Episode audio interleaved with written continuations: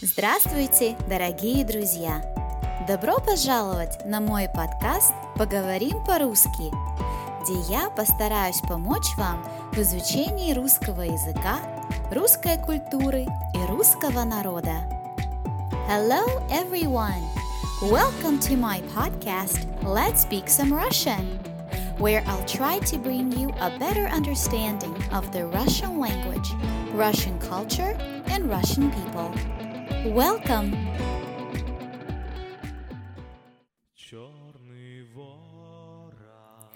It's impossible to learn a language of a people without learning about their culture. And culture involves history. The history of Russia is quite long, but today I want to tell you about Peter the First, or Peter the Great.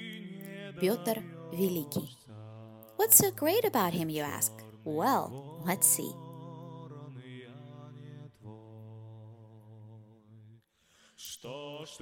Physically, he was quite big for his time 2 feet and 8 inches or 203 centimeters tall, which would make him stand out even in our times. And speaking figuratively, he was too big for his times as well. Peter the Great is often associated with the phrase прорубить окно в Европу, meaning to carve a window into Europe. So, what is this window, and why did he want to see Europe better?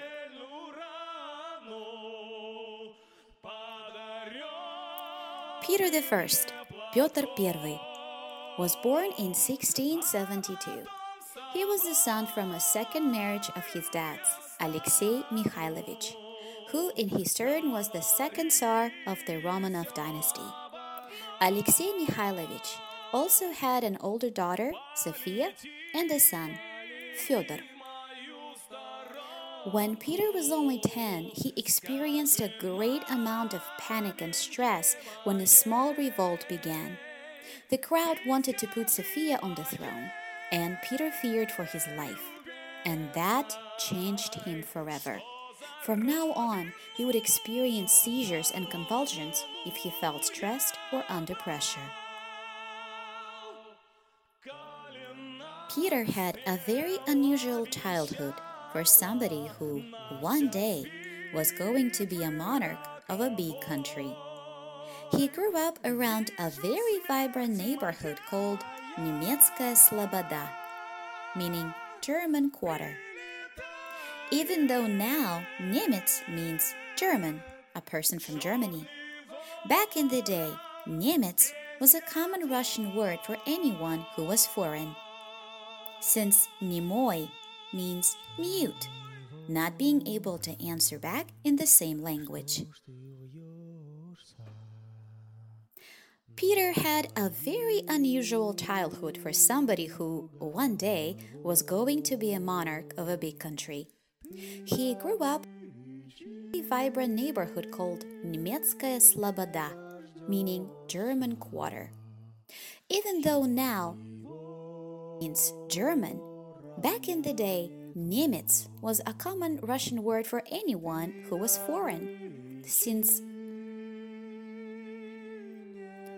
since Nimoy means mute, not being able to answer back in the same language. In 1652, Alexei I, Peter's father, forced all non Russian residents to live in one place. This was done according to the wishes of the Greek Orthodox clergy. It was cautious of any other religious influence on Russian people back in the day. The quarter was a lively and vibrant community full of craftsmen and merchants, Having been relocated to live on the opposite side of the Yauza River, Peter was a frequent guest to German Quarter and even found himself a German mistress.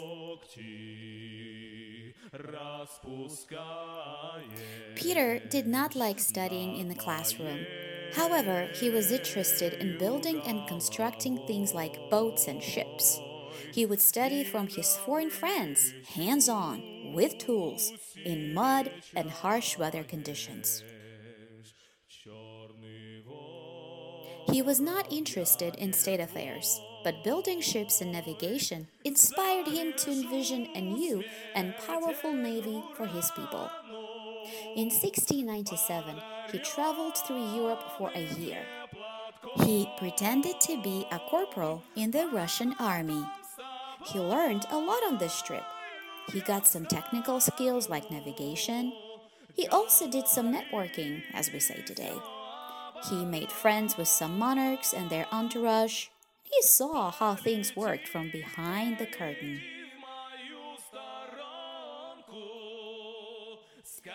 Russia, being a huge country, is akin to an elephant. It weighed so much that it lacked agility necessary to survive. It was also full of old superstitions, boiling in the broth of its own stagnation and non existent progress. Having spent much time with foreigners and in foreign lands, Peter was able to see that Russia needed a lot of change in terms of economy, army management, and scientific developments. He decided to carve a window into Europe. His reforms included making his subjects develop industries and trade and build a navy. He also made boyars, who were upper class aristocrats, shave off their long beards and change their clothes from old fashioned robes to clothes that would be more functional and modern. In 1703, Peter founded St. Petersburg, Sankt Peterburg. For a short time, it was renamed into Leningrad, Leningrad, but thankfully it was restored to its original name later. Peter himself helped to build the city. He inspected the newly constructed areas. Sometimes he even helped out construction workers by digging trenches himself. In 1705, Peter designed the Russian flag as we see it now three stripes of three colors white, blue, and red. Even though it's not a fact, some historians believe he chose these colors because he loved the Netherlands, whose flag is red, white, and blue. Even though he was a visionary, he was a human being who had his own flaws. Peter had a temper he was abrasive and he liked drinking alcohol. Not only that, but he loved throwing long parties and making his guests drinking bottles of vodka in one evening. He could be cruel when he wanted to. After his half sister Sophia tried to incite a revolution to put herself on the throne, Peter performed executions of the traitors himself, cutting the heads off of those who dared go against him. When Peter learned about his wife having an affair, he had the men executed, and then he put the severed head in a jar and placed it on the nightstand next to his wife's bed to remind her whom she is and is not supposed to love.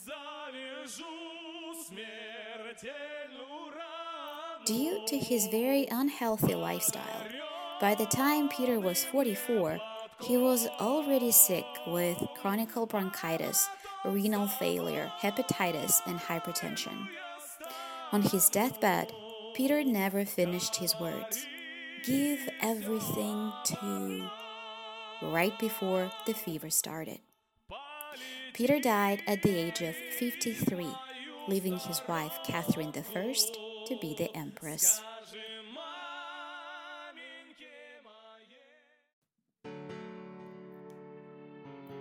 Okay, guys, it's time to move to our next segment the text. And of course, let's start with the words. Today we'll be talking about friends, so let's begin with the obvious. There are three words we can use to express the word friend друг, подруга, and друзья. Друг and подруга, that would be singular, male and female. Он мой друг, она моя подруга. Друзья would be plural, and that would be for both male and female. Они мои друзья. Актер, an actor, male. Он хороший актер. He is a good actor. The female counterpart for that would be актриса. Она плохая актриса. She's a bad actress. Хватать. Хватать means to be enough. For example, мне хватает денег, which literally means the money is enough for me. Не хватать, not to be enough or to be not enough. Мне не хватает отдыха.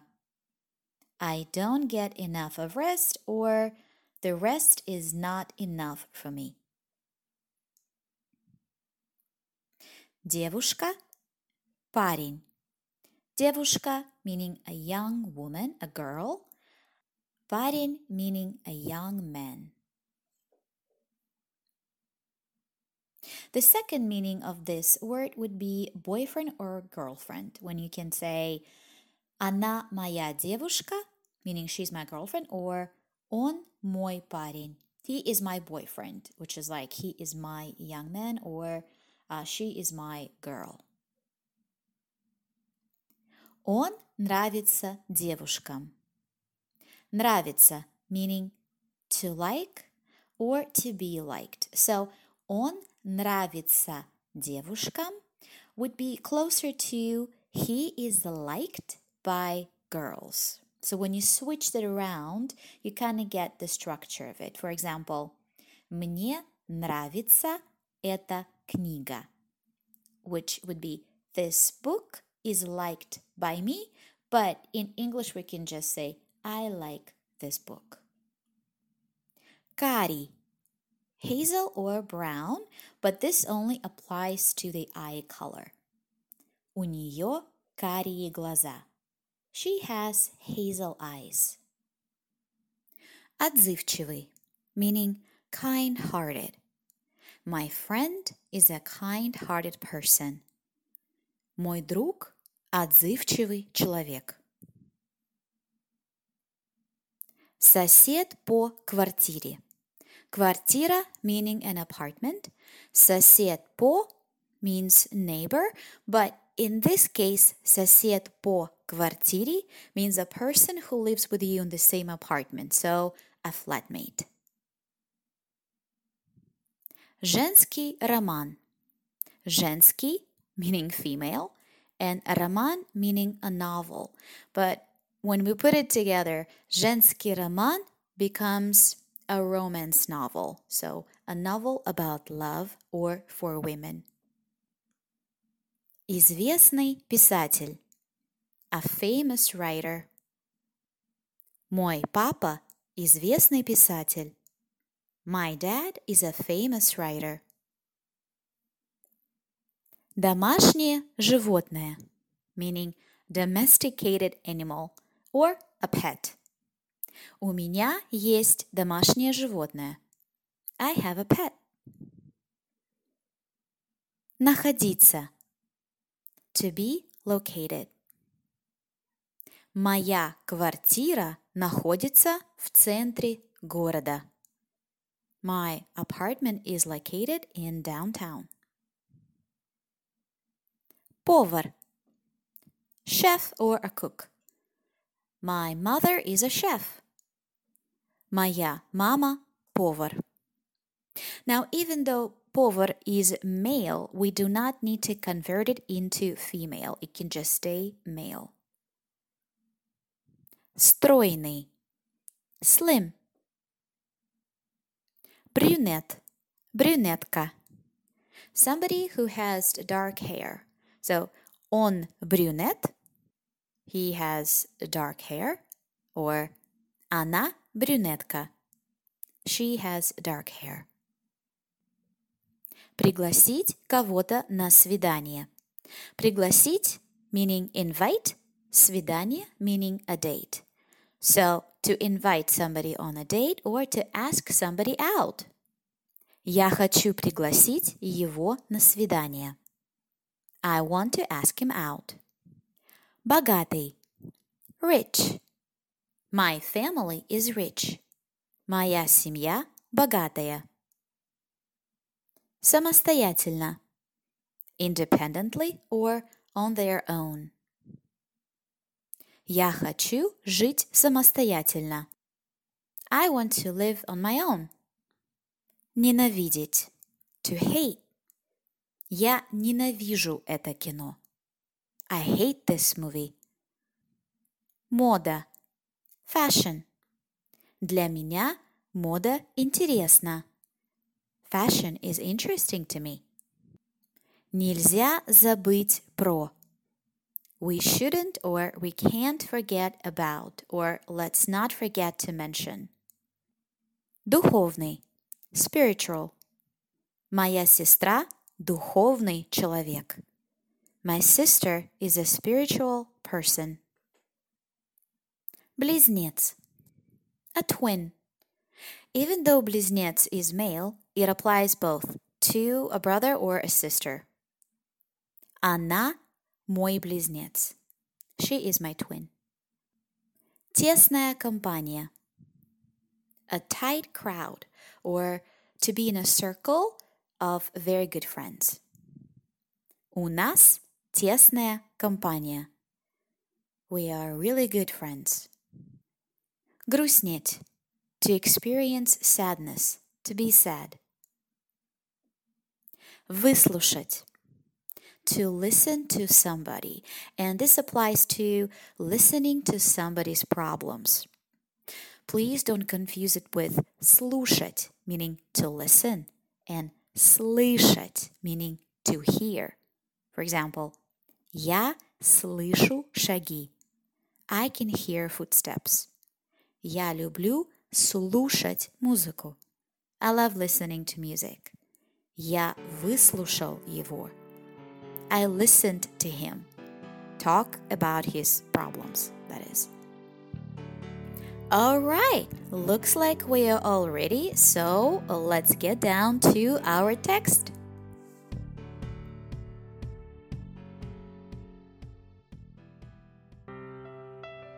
Друзья. Каждому из нас нужны друзья. Друзья – это семья, которую мы выбираем. Когда происходит что-то плохое или хорошее, наши друзья всегда рядом, чтобы помочь. Где-то в городе Нью-Йорке живут шестеро друзей. Один из них – актер. Он любит пиццу. У него всегда не хватает денег и он очень нравится девушкам. Его семья из Италии. Его зовут Джоуи Трибияни.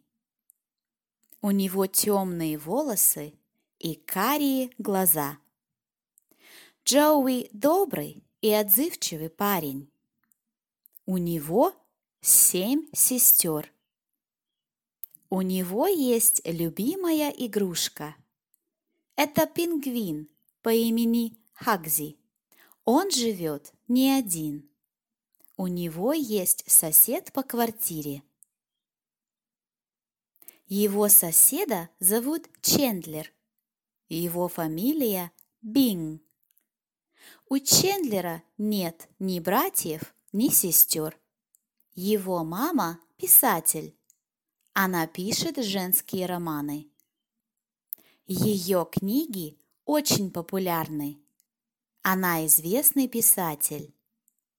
Чендлер любит шутить. Он и Джоуи – лучшие друзья. У них есть два домашних животных – утка и курица. Напротив квартиры Джоуи и Чендлера находится другая квартира – там живут две девушки – Моника и Рэйчел. Моника работает поваром. Она очень любит готовить. Она стройная брюнетка. У нее есть старший брат по имени Рос. Рос – палеонтолог. Он любит свою работу, потому что он очень любит динозавров. У Роса есть сын от предыдущего брака. Его зовут Бен. Рос – высокий брюнет. Рос, Моника и Рэйчел ходили вместе в школу. Росу всегда нравилась Рэйчел, и он давно хочет пригласить ее на свидание. Рэйчел Грин – красивая и стройная девушка. Она выросла в богатой семье. Но она решила жить самостоятельно. Она устроилась на работу официанткой в одном из нью-йоркских кафе. Она ненавидела свою работу и всегда хотела работать в индустрии моды. Она и Моника – лучшие подруги. Нельзя забыть про Фиби. Она очень эксцентричный человек. Она работает массажисткой. Она очень духовный человек. У нее есть младший брат и сестра-близнец. Ее зовут Урсула. Фиби и Урсула не дружат. Они плохо понимают друг друга. Джоуи, Чендлер, Росс, Моника, Рэйчел и Фиби. Очень тесная компания. Они очень часто проводят время друг с другом. Они помогают друг другу. Они радуются, если происходит что-то хорошее. Они грустнеют, если происходит что-то плохое. Я надеюсь, что у вас тоже есть лучшие друзья, которые всегда рядом с вами, чтобы вам помочь или вас выслушать.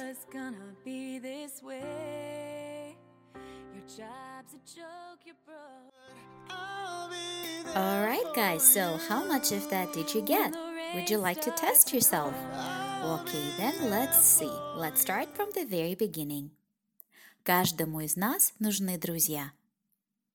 Every single one of us needs a friend or friends. Друзья – это семья, которую мы выбираем. Friends are our family, which we choose. Когда происходит что-то плохое или хорошее, наши друзья всегда рядом, чтобы помочь. When something good or bad happens, Our friends are always here to help us. Где-то в городе Нью-Йорке живут шестеро друзей. Somewhere in New York City there are six friends. Один из них актер. One of them is an actor. Он любит пиццу. He loves pizza. У него всегда не хватает денег. He never has enough money И он очень нравится девушкам.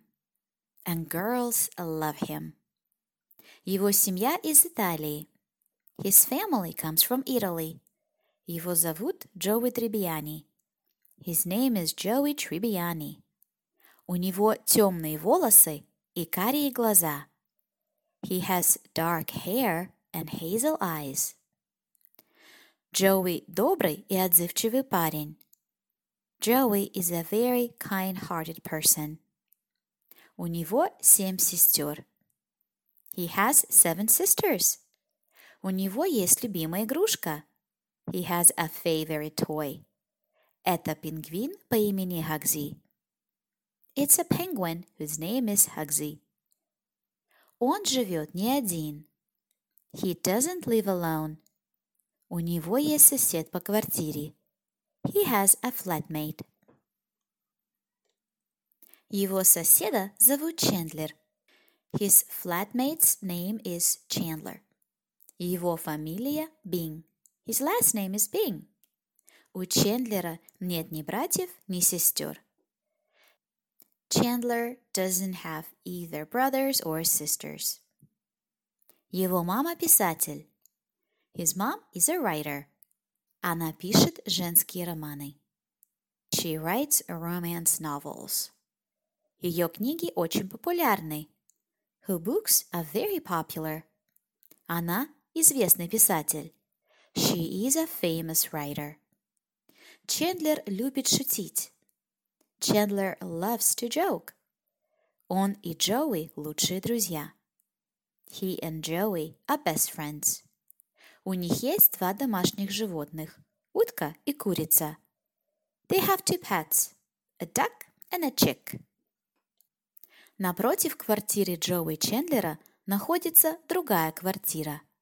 There is another apartment right across from Joey and Chandler's apartment. Там живут две девушки, Моника и Рэйчел. Two girls live in there, Monica and Rachel. Моника работает поваром. Monica works as a chef. Она очень любит готовить. She loves to cook very much. Она стройная брюнетка. She's a slim brunette. У нее есть старший брат по имени Росс. She has an older brother whose name is Ross. Росс – палеонтолог. Ross is a paleontologist. Он любит свою работу, потому что он очень любит динозавров. He loves his job because he loves dinosaurs a lot. У Росса есть сын от предыдущего брака. Ross has a son from his previous marriage. Его зовут Бен. His name is Ben. Росс – высокий брюнет. Ross is a tall man with dark hair. Росс, Моника и Рэйчел ходили вместе в школу. Ross, Monica, and Rachel went to school together. Россу всегда нравилась Рэйчел, и он давно хочет пригласить ее на свидание.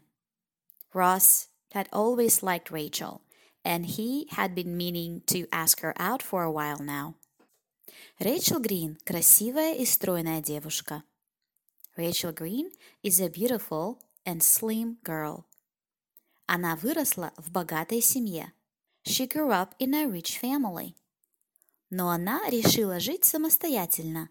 But she decided to live by herself.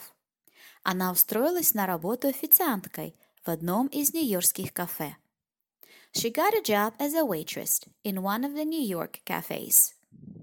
Она ненавидела свою работу и всегда хотела работать в индустрии моды. She hated this job, and she always wanted to work in fashion industry. Она и Моника – лучшие друзья. She and Monica are best friends. Нельзя забыть про Фиби.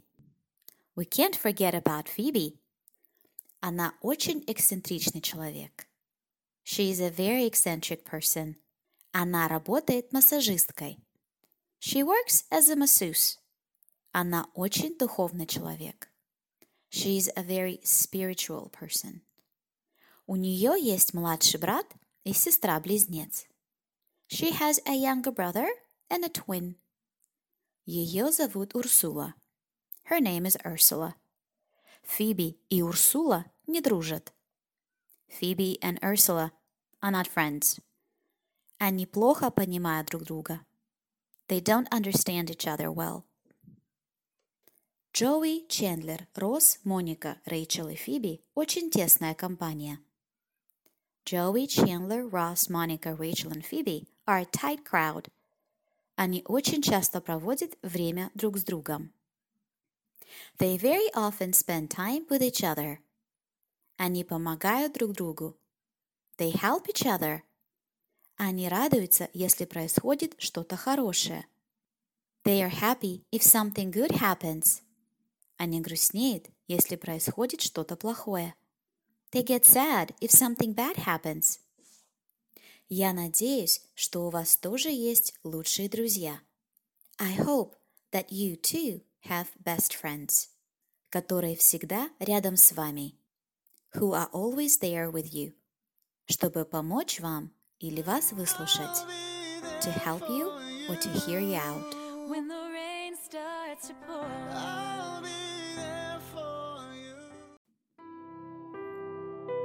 Alright, guys, let's move on to our next segment where we discuss the rules of the language. And today we will talk about the sentence structure. Okay, so in English, the sentence structure is usually fixed. закрепленная структура предложения. Whereas in Russian, it's not. Okay, before we get to that, let's establish the meaning of some words that we're going to use here. What is a subject and what is a predicate? Well, a subject can be a noun or pronoun that is partnered with an action verb, usually called a predicate. For example, she came by. She would be the subject and came by would be the predicate or a verb. Она пришла. Она subject, подлежащее, пришла predicate, сказуемое. Let's keep in mind that not only nouns and pronouns can be objects in sentences. For example, seeing is believing. Seeing in this case is a gerund, not a noun, but it's still a subject. Or to fly is to live. To fly, in this case, the subject, which is also a verb. Okay. What we have to remember is that an English sentence cannot be constructed without a subject. And when the subject is not obvious, the pronoun it is used often. For example, it's a shame, it's cold, it's raining. And in Russian, a sentence without a subject is totally possible. For example, Похолодало. It's gotten colder. Понимаю. I understand. Okay, so why do we need to know about this? Where we have a fixed and where we have not fixed sentence structure in languages? Well, all right, so the structure of the sentences usually can demonstrate the relationship between the words and their roles in this sentence. For example, let's look at this sentence here. Anna loves Paul. Anna любит Пола. It's clear to us that Anna here is the subject because it is Anna who does the action of loving.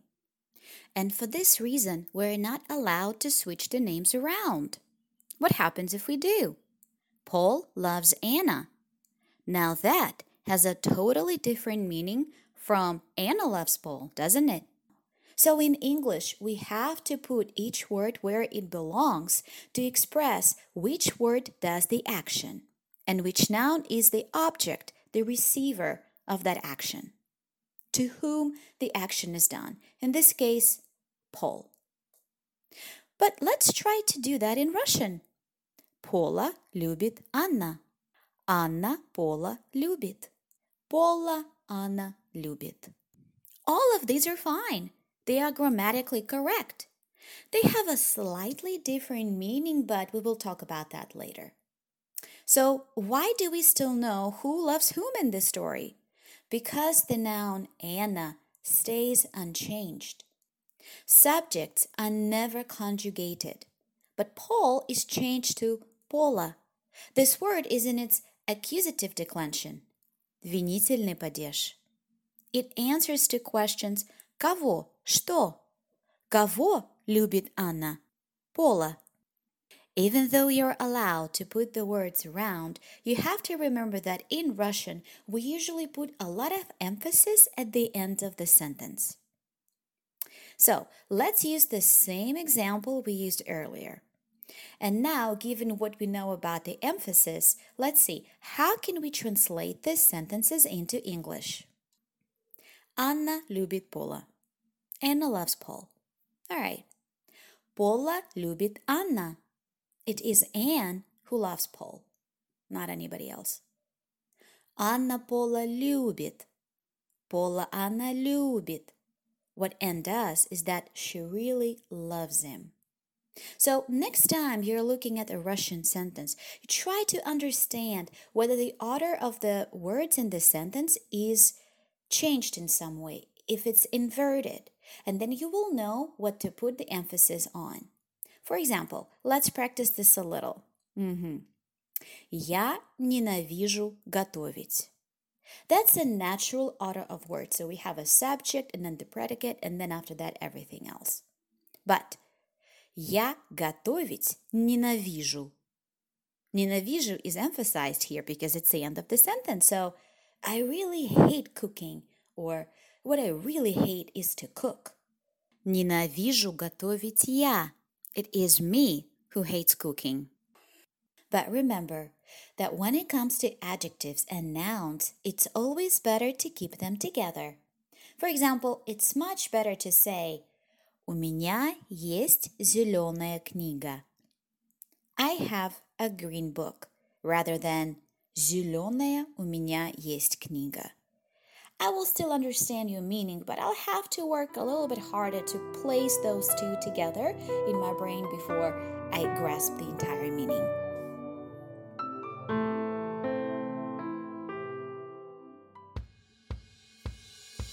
And this is it for today.